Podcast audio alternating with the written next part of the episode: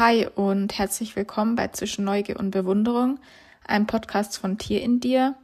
Mein Name ist Mara und ich unterhalte mich im Rahmen dieser Interviewkolumne mit Menschen aus Kultur, Gesellschaft und Politik über die verschiedensten Themen. In dieser Folge habe ich mich mit Paul unterhalten. Paul ist Schriftsteller, Musiker, Künstler und er referiert auch an Unis. Wir haben über das Thema Trans gesprochen, über die Wichtigkeit von Sprache, und über den Prozess vor oder nach einem Coming Out. Ich habe ihn zum Einstieg gefragt, was die Worte Transgender, Transsexualität, Transidentität, Trans und Transgeschlechtlichkeit überhaupt bedeuten und wie sie sich voneinander unterscheiden. Jetzt kommt mit so einem Riesenzug und erwarte so voll die Antworten. ja, also was ich halt generell zu allen Begrifflichkeiten so in, in der Trans-Community zum Thema Trans und so sagen lässt. Es gibt halt Fremdbezeichnung und Selbstbezeichnung. Und ähm, Transsexualität ist zum Beispiel eine Fremdbezeichnung, kommt aus dem medizinischen Bereich und äh, hat halt mehrere Hürden einfach in der Begrifflichkeit an und für sich schon. Es gibt Transpersonen, die das als Selbstbezeichnung benutzen. Da ist halt auch wichtig, einfach zu sehen, dass wir unterschiedliche Zugänge haben, unterschiedliche äh, Möglichkeiten, uns auch irgendwie damit auseinanderzusetzen. Und im medizinischen Bereich wird halt oft Transsexualität oder Transsexualismus sogar benutzt. Mhm. Und das ist halt eine Fremddiagnose, die unterscheidet zwischen gesunden, in Anführungsstrichen, und nicht gesunden Menschen. Also mhm. so eine starke Pathologisierung, die damit einhergeht. Und die Problematik, die ich persönlich für mich darauf sehe, ist halt, dass wir Sexualität mit in den Begriff haben. Also ja. bei Transsexualität, dann ist die Assoziation zur Sexualität da und darum geht es ja erstmal per se nicht, sondern es geht ja um eine geschlechtliche Identität, die nicht zwangsläufig mit der sexuellen Orientierung zu tun haben muss. Ja. Und da bei dieser Begrifflichkeit wird das halt oft in einen Pott geschmissen. Der Begriff ist auch schon ziemlich alt, ähm, auf jeden Fall älter als das Transsexuellengesetz oder das sogenannte Transsexuellengesetz, also auf jeden Fall über 40 Jahre. Mhm. Genau, Transgender kommt ja so ein bisschen aus dem englischsprachigen Bereich. Das sind ja so, also Transsexualität und Transgender sind so die, ist interessant, weil das sind, finde ich, die Begriffe, die man halt so im, weiß nicht, in der Zeitung und im Alltäglichen am meisten im Gebrauch hört, finde ich. Voll, voll. Also das sind halt so die gängigsten Begriffe, die halt überall gestreut sind auch. Ja. Wenn das Thema überhaupt aufkommt, ja. Und Transgender bezieht sich halt, also bezieht sich ja schon auf das Geschlecht, also Gender, Geschlecht. Und finde ich persönlich schöner. Ich für mich persönlich benutze aber auch die Bezeichnung einfach nur trans. Mhm. Und ähm, es ist äh, einmal gibt es das ja mit und einmal ohne Sternchen. Ohne Sternchen ist halt schon ein bisschen älter und eine neue ich sag jetzt einfach mal, so, so, eine Sprachentwicklung, dass dann halt auch einfach das Sternchen dabei ist, damit es halt auch offener ist. Weil was immer wichtig ist zu bedenken, wenn wir über Trans reden, es ist halt ein Spektrum. Ja. Also es gibt halt super, super viele Variationen von Trans-Selbstbezeichnungen und äh, Variationen. Also es ist ja so ein, wie so ein Regenschirm und darunter fallen halt ganz, ganz viele Sachen.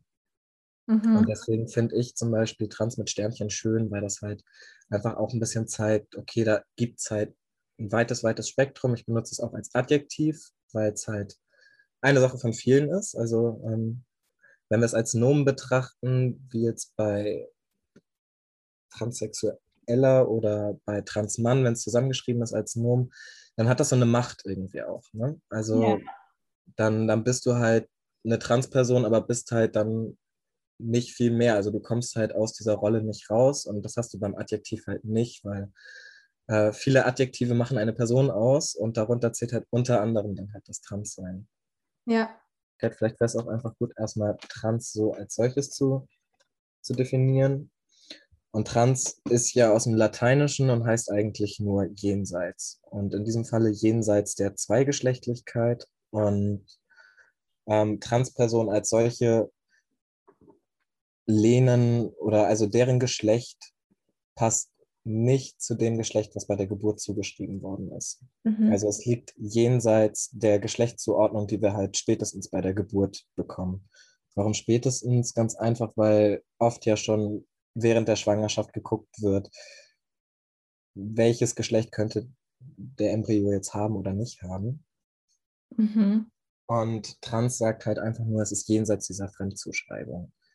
Und cis ist halt diesseits, kommt auch vom Lateinischen und heißt halt dann die Annahme der Zweigeschlechtlichkeit oder halt auch äh, die Annahme des zugewiesenen Geschlechts. Ja. Und deswegen ähm, Transgeschlechtlichkeit sagt dann erstmal jenseits der geschlechtlichen Zuordnung, die vorher passiert ist. Wenn ich jetzt so bei mir, also ich wohne hier auf dem Land, mhm. dann fallen auch öfter so so Sachen wie so, äh, sie war früher ein Junge oder er war früher ein Mädchen ähm, und allgemein, was so Pronomen angeht. Ich glaube, das Wort Pronomen kennt man hier gar nicht so gefühlt. Was, was macht es, also was, wie wichtig ist Sprache in dem Zusammenhang? Super wichtig. Also Sprache im Allgemeinen ja sowieso, für mich äh, aus schreibender Pers also Position heraus sowieso auch nochmal. Und also Pronomen sind ja im Grunde genommen, das haben wir alles im Deutschunterricht mit er, sie etc. pp. Und das sagt ja eigentlich nur, wie wird über eine Person gesprochen. Also wenn in der dritten Person über eine Person gesprochen wird. Und ähm, es etabliert sich jetzt ja so langsam gesellschaftlich dass halt auch gefragt wird, dass du dich halt nicht nur mit dem Namen, sondern auch mit dem Pronomen vorstellst, einfach aus dem Aspekt heraus, dass du das einer Person nicht zwangsläufig ansehen kannst, mit welchem Pronomen äh, sie dann zu benennen ist. Mhm. Und ähm, ja, es sind so zwei große Sachen. Also erstmal so zu den Pronomen. Es gibt eine Vielzahl an Möglichkeiten, Pronomen für sich zu benutzen oder dass sie benutzt werden sollen. Natürlich haben wir da einmal klassisch, ich sage einfach klassisch, weil es einfach immer noch in der Gesellschaft, in der wir leben, halt dominierend ist. Äh, sie und er. Ja. Dann aus dem Englischen they, them etc. Dann Xir gibt es auch. Dann gibt es auch noch, dass gar keine Pronomen verwendet werden sollen etc. Und wo du das so ansprichst, von wegen du kommst vom Land und äh, die Menschen wissen gar nicht, was ein Pronomen ist. Also wir verwenden es im Alltag. Ich glaube, diese Überforderung ist halt einfach nur, dass wir verlernt haben, was ist die Funktion eines Pronoms und ähm, was beschreibt es eigentlich und dann gleichzeitig noch so dieses, ich meine, wir sind alle ähm, in einer zweigeschlechtlichen, also in einer Mann-Frau-Gesellschaft groß geworden und dann halt die Hürde zu überwinden, okay, da gibt es aber vielleicht auch noch mehr. Ich glaube, das ist eher die Schwierigkeit, die dann dahinter steckt. Ja. Und äh, zum Zweiteren, beziehungsweise eigentlich im Ersteren, äh, war früher ein Mann, war früher eine Frau, stimmt ja so nicht, ähm, weil klar hast du oder die Person dann eine Zeit lang in dieser Rolle gelebt oder wurde so sozialisiert, aber das sagt ja nichts darüber aus, wie die Person wirklich ist. Also die richtige, wenn man jetzt das korrekt sagen wollen würde, wäre es, äh, die Person hat dieses und jenes Geschlecht bei der Geburt zugeschrieben bekommen. Ja. Weil, also ich beispielsweise war auch vor meinem Outing schon trans. Ich bin es ja. ja nicht erst, ich bin es ja nicht erst durch mein Coming Out geworden, sondern ich bin es ja mein Leben lang schon gewesen. Mhm. Und deswegen ist diese Formulierung, war früher ein Mann, war früher eine Frau, ja, einfach falsch. Ja ist halt auch irgendwie, also ich finde halt einfach irgendwie, Sprache darf nicht ausgrenzen. Und es ist halt irgendwie so, dass die deutsche Sprache nicht geschlechtsneutral ist. Und auch so die, diese ganze Diskussion um dieses Gender-Sternchen schon, die wird auch so absurd. Ähm, ich habe auch gelesen, dass in äh, französischen Schulen wird äh, das Gender-Sternchen jetzt ganz verboten. Also es darf halt einfach nicht mehr in der Schule verwendet werden. Ich frage mich halt auch, ähm, die Fragen, die du mir jetzt hier beantwortest, es könnte ja auch eigentlich die Aufgabe der Schule sein. und das Bildungssystem. Also siehst du das auch so oder findest du, dass jetzt ähm, äh, diese, ja, wenn man die Thematik behandelt, dass es dann eher so ein, so ein Ausgrenzungs-Alien-Thema wird? Weißt du, wie ich meine? Das ist jetzt viel in einer Frage. ähm, zum, zum Bildungssystem, ja, natürlich. Also wir sind gesellschaftlich einfach noch nicht an dem Punkt, wo das ähm, angenommen wird. Halt auch so gar nicht. Ja. Dabei wäre es wichtig. Ja. Weil wir gerade, was Bildung im Jugendalter angeht und so, wir können Fortschritte gesellschaftlich erst erzielen, wenn, wenn wir die Folgegeneration da irgendwie hinführen können.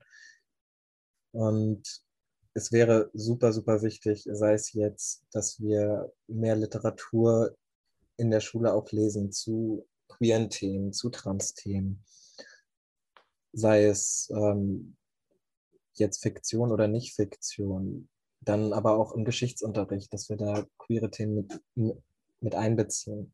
Sei es Stonewall, ähm, die homosexuellen Bewegung, die von ähm, Transfrauen, schwarzen Transfrauen mit erkämpft worden ist. Ja. Also es ist so eine komplette Unsichtbarkeit im Bildungssystem, wo wir halt einfach auch sehen, welche Personen stecken hinter, hinter der Bildung, welche Personen ähm, sagen, was praktisch auf dem Lehrplan ist. Und das kann ja noch viel weitergehen. Sexualunterricht beispielsweise.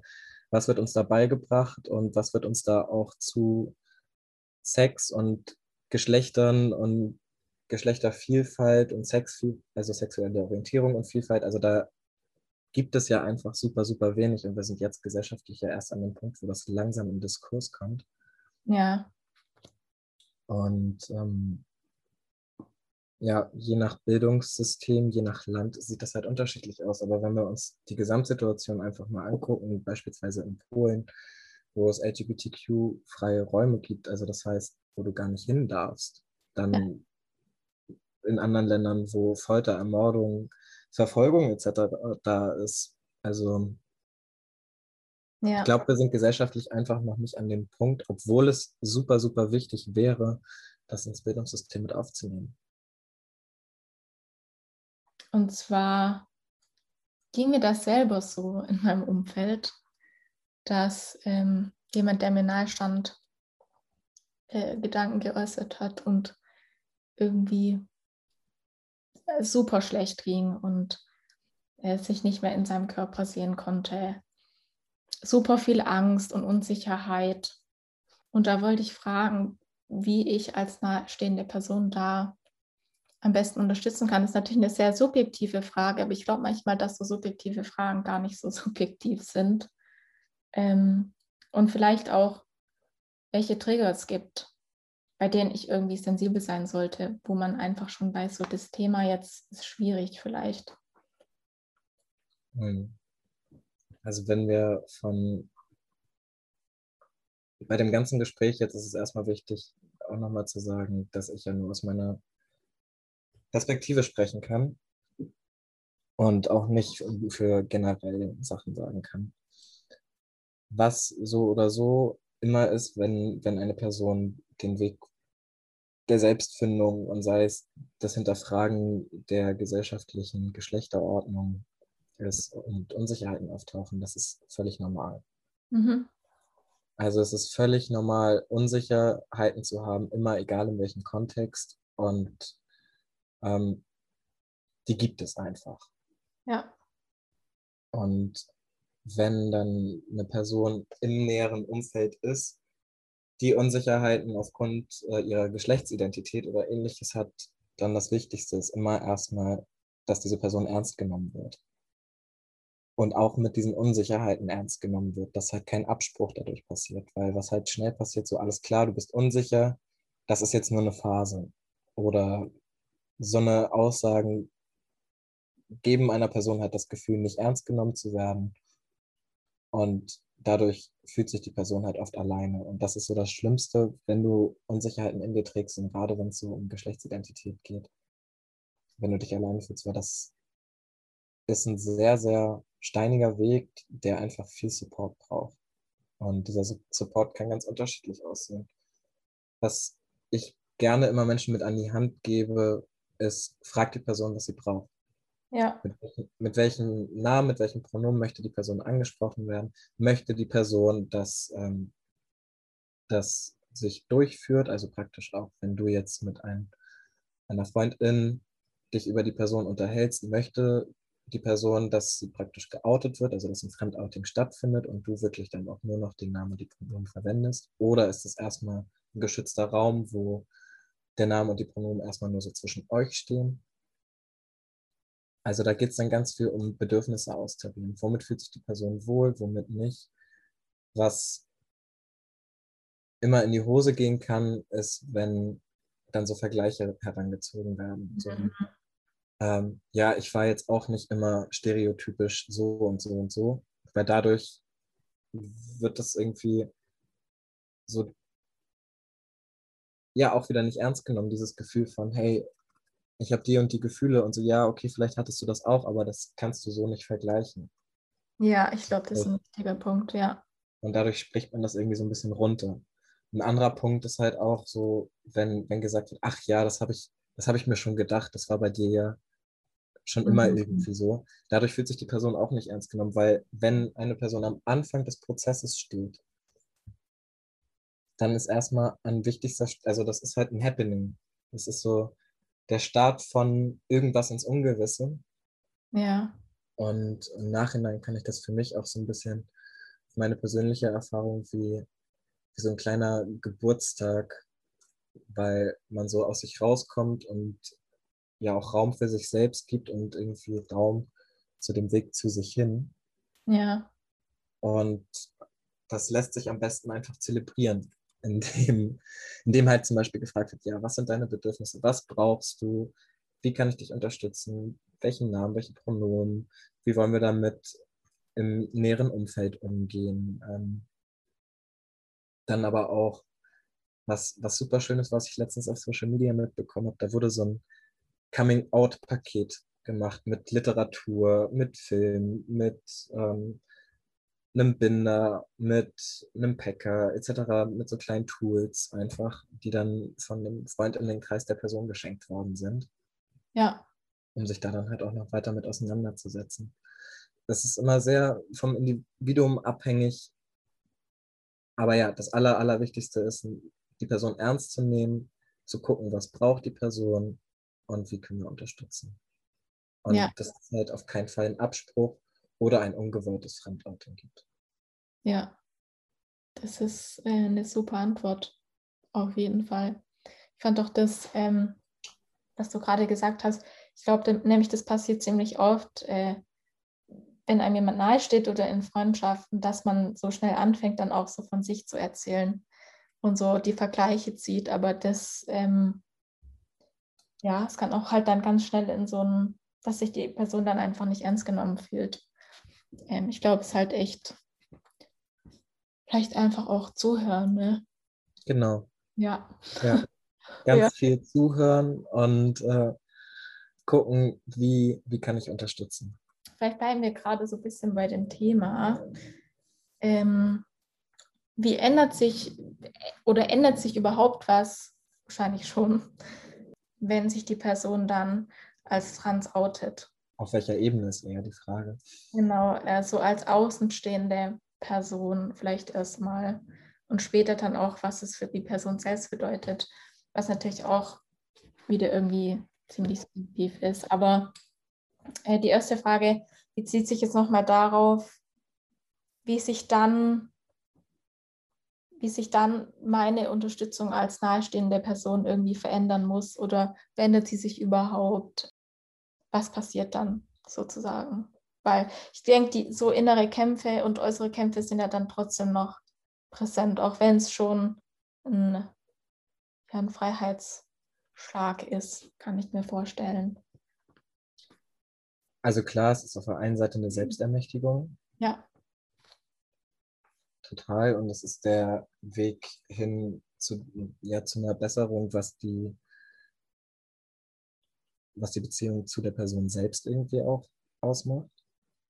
Aber auf der anderen Seite ist es ein klarer gesellschaftlicher Abstieg von Privilegien mhm. auf vielen Ebenen. Das kann ja bis hin zum Jobverlust führen, bis hin zu Gewalt, bis hin zu jeglichen Formen von Diskriminierung. Ja. Und das hat natürlich innere als auch äußere Umstände mit sich. Also alleine, wenn wir die Repräsentation von Transpersonen in beispielsweise den Medien sehen, gibt es immer noch in Filmen etc. pp. einfach ein sehr, sehr negativ konnotiertes Bild. Und das macht natürlich auch viel mit der Psyche, wenn beispielsweise gezeigt wird, dass eine Transperson sichtbar wird in, in, in einem Film beispielsweise und dann die Reaktion darauf ist, dass sich übergeben wird, ja. was ja findet. Das macht natürlich ganz viel ja auch inneren Schmerz und innere Unsicherheit. Und ja.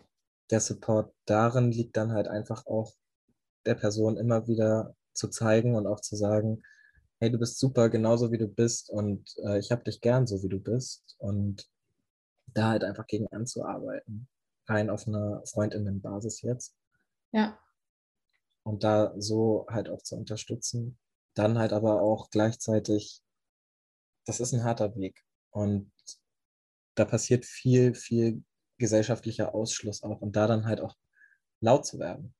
Ja. Und, äh, wenn, wenn irgendwie gesehen wird, okay, da äußert sich jetzt eine Person schon wieder ganz schön daneben, dann halt auch die Stimme zu ergreifen und zu sagen, hey, das ist nicht cool oder hey, das geht so nicht. Und je nachdem, was für eine geschlechtliche Transition die Person durchmacht, hat das halt ganz viele Facetten, ja. die unterschiedlich sind. Und klar, dann kommen halt noch so Sachen wie rein, wo, wo lebt die Person? Ist das eher eine dörfliche Region oder ist das Berlin? Ist das ähm, geht das jetzt mit einem Jobverlust einher oder nicht? Äh, welche medizinischen Institutionen gibt es, die entweder unterstützen oder diskriminieren und irgendwie für den Weg aber trotzdem notwendig sind?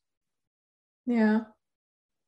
Das ja. finde ich super ähm, wichtig, dass du das sagst, weil ich finde, manchmal in, die, in dieser ganzen Coming-out-Konversation, vor allem in so intellektuelleren Kreisen, ist halt oft so, dass so dieses Coming Out auch so als ein bisschen manchmal so unnötig deklariert wird, weißt du, wie ich meine? Und so ein bisschen äh, auch so, so mitschwingt, so, ja, warum muss man sich denn überhaupt noch in eine Kategorie äh, so selber irgendwie reinmanövrieren und so.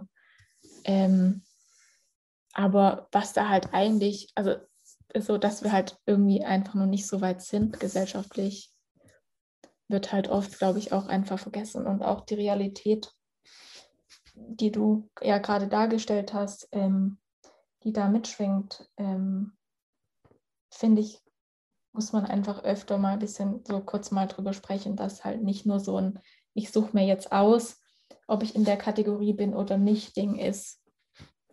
Ähm, ja. Ja, es ist halt eine absolute Ambivalenz, was Coming Out sowieso angeht, weil zum einen eine cis-hetero-Person kommt jetzt nicht unbedingt in, in die Situation, sich zu outen. Ja. Weil das halt einfach als Norm so gegeben ist. Und ähm, wenn sich dann gleichzeitig aber keine Person, keine queeren Person, keine Transperson, wenn die sich nicht outen, dann kann auch keine Sichtbarkeit stattfinden. Ja. Dann kann, kann auch nicht darauf hingewiesen werden, dass Diskriminierung stattfindet, dass die Lebensrealität, so wie wir sie gesellschaftlich dadurch halt einfach haben, dass es die so gibt, das geht dann halt einfach alles unter. Ja. Und deswegen haben wir da halt einfach eine starke Ambivalenz. Ja. Ja, das ist super wichtig. Super wichtiger Punkt. Ähm, irgendwie waren das gerade so, so ein Stufending. Und ähm, meine nächste Frage bezieht sich ähm, darauf, wie, wie geht es dann weiter? Also so aus medizinischer Sicht und aus ähm, behördlicher Sicht, was so Namensänderungen angeht. Und ähm, Hormontherapie. Was ist, was ist überhaupt eigentlich meine erste Anlaufstelle? Ja, das kommt ganz drauf an, das, was die Person für sich braucht. Weil auch wichtig zu sagen ist, es müssen keine Hormone eingenommen werden. Es muss keine, keine Operation stattfinden. Mhm.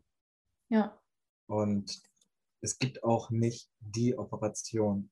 Also das, das funktioniert so nicht. Es gibt unter die unterschiedlichsten Varianten von, von einer geschlechtlichen Transition. Und ähm, seit 2011 haben wir ja auch zum Glück es nicht mehr so, dass sich Transpersonen beispielsweise sterilisieren lassen müssen. Das ist mittlerweile abgeschafft und so einen, so einen einheitlichen Fahrplan dafür gibt es nicht. Ja. Aus meiner persönlichen Erfahrung heraus war es so, dass ich erstmal in die Sexualtherapie gegangen bin mhm. und dann erstmal einen sogenannten Alltagstest durchgeführt habe. Das heißt, ohne Hormonzufuhr, ohne irgendwelche operativen Schritte etc., ähm, habe ich praktisch angefangen, in der Gesellschaft die Geschlechtsidentität zu leben, in der ich mich wiederfinde. Ja. Heißt dann aber auch, dass ich von der Gesellschaft ähm, in, in, eine andere Schublade gesteckt worden bin, wie beispielsweise eine homosexuelle Frau in dem Falle oder ein homosexuelles Mädchen und dann halt trotzdem auf die Männertoilette gehen musste, weil das der Alltagstest so vorgeschrieben hat. Ja. So. Und äh, nach diesem Alltagstest kommt dann in Form von psychischen, also psychologischen Indikationen etc., kann man dann schreiben bekommen, dass es dann beispielsweise im Endokrinologikum zu einer Hormonbehandlung kommen kann. Mhm. So, wenn man das denn möchte. Mhm. Da gibt es dann auch unterschiedliche Sachen. Entweder es gibt das Gel, es gibt aber auch die Spritze etc. Da kann dann jede Person selbst für sich gucken, was denn gut ist, was nicht. Ich selber nehme die Spritze alle zwölf Wochen. Mhm. Genau. Und äh, der medizinische Bereich ist nochmal separiert vom juristischen Bereich, also von der Namen- und Personenstandsänderung. Für die Na Namen- und Personenstandsänderung braucht es aber trotzdem auch diesen Alltagstest. Es braucht psychische Gutachten, es braucht psychische unabhängige Gutachten, es braucht ein Gerichtsverfahren, wo die Kosten selbst zu tragen sind, wenn keine Kostenübernahme gestellt wird. Genau. Also da, da ist ein langwieriger Prozess von fremdbestimmten Diagnosen ja. notwendig, um das überhaupt in Kraft zu bringen. Mhm. Was viel mit dem sogenannten transsexuellen Gesetz zusammenhängt, was hoffentlich in den nächsten Jahren dann auch abgeschafft wird. Es gibt ja. einige, einige Vorschläge ähm, zum Selbstbestimmungsgesetz, aber die sind soweit noch nicht durch. Ja, ist auch die, die Sache, die du jetzt gerade angesprochen hast, dass es da, also es, es ist alles halt einfach irgendwie individuell. Ähm, fand ich auch irgendwie, ist, man muss sich ja laut diesem Gesetz auch für, also eins der beiden Geschlechter unterscheiden, zum Beispiel. Ja, genau. Ja. Also nicht-binäre Personen sind vom transsexuellen Gesetz eigentlich auch ausgeschlossen. Ja, genau. Wie ist da, also wenn du das jetzt gerade ansprichst, wie ist, weißt du, wie da der Stand ist im Moment? Also wohin, wohin tendiert das? Was ist die Diskussion gerade und was kommt für Gegenwind? Also die CSU, CDU ist komplett dagegen. Die Grünen haben es auch in den Bundestag gebracht. Die Diskussion wurde immer mal wieder geführt. Jetzt gerade steht sie wieder still. Okay. Hm, wovon Menschen auch Gebrauch machen konnten bis letztes Jahr. Und ich glaube, in Teilen funktioniert es immer noch, ähm, das über die dritte Option zu machen. Die dritte Option ist ein Gesetzesentwurf, der eigentlich für Interpersonen ausschließlich angedacht ist. Mhm wovon nicht-binäre und Transpersonen aber schon Gebrauch gemacht haben, woraufhin letztes Jahr hm, dieses Gesetz nochmal klarer ausformuliert worden ist, dass sie es halt eben nicht mehr können. Wo ich mir dann die Frage stelle, okay, wenn Menschen Gebrauch von Gesetzen machen, ist das doch eigentlich gut, dann lass uns das doch eher so ausbauen, dass dann noch mehr Menschen von Gebrauch machen können. Aber das ist ja. eine andere Debatte. Mhm. Ja, also im Moment steht die Diskussion wieder still. Ähm, ich glaube, bis April, ja, März, März, April waren die Grünen und CSU, CDU da im Austausch im Bundestag. Okay. Würde ja. ich mich jetzt auch nicht drauf festnageln lassen. Ja, okay. Ist ja krass, dass dann auch, ähm, weiß nicht, der September vielleicht auch irgendwie entscheidend wird in ja. der Sache. Ne? Äh, an dieser Stelle mal kurz der Hinweis. Ich glaube, ich komme jetzt wirklich schon zu meiner letzten Frage. Ich glaube, wir haben schon eine ganze Weile jetzt gesprochen, die ich ja immer stelle in dem Podcast. Ähm, und zwar, was wünschst du dir für die Zukunft? Es kann auf alles bezogen sein. Es kann, es kann auch was komplett anderes sein, als wir jetzt gerade besprochen haben. Auch vieles. also von ähm, ein Selbstbestimmungsgesetz wäre super. Ja. Hin zu mehr Sichtbarkeit von Trans-Themen und Transpersonen, weil was oft halt auch gesagt wird, ist, es ist so ein sehr neumodisches Ding, ist es nicht. Ja. Wir haben es nur, nur verlernt. Ähm, und dass da einfach mehr Sichtbarkeit wieder passiert und wir wieder Dinge neu lernen für unsere Gesamtgesellschaft. Ja. Dass wir es schaffen, Diskriminierungsstrukturen abzubauen, sei es jetzt Transfeindlichkeit, Rassismus, Ableismus, dass wir das einfach ein bisschen Stück für Stück aus unserer Gesellschaft raus, rausbekommen. Ja. Äh, für mich persönlich äh, auf jeden Fall die Mastektomie, die, die Brustabnahme, mhm. dass das jetzt bald losgeht. Dann auf der anderen Seite aber auch, dass wir viele schöne Literatur in den nächsten Jahren noch bekommen, was wir jetzt ja auch schon teils haben. Und ja, also für mich persönlich auch ähm, der literarische Weg, dass der weiter fortgeht. Und ach, so vieles. So vieles. Ähm, ist noch viel zu tun würde ich sagen.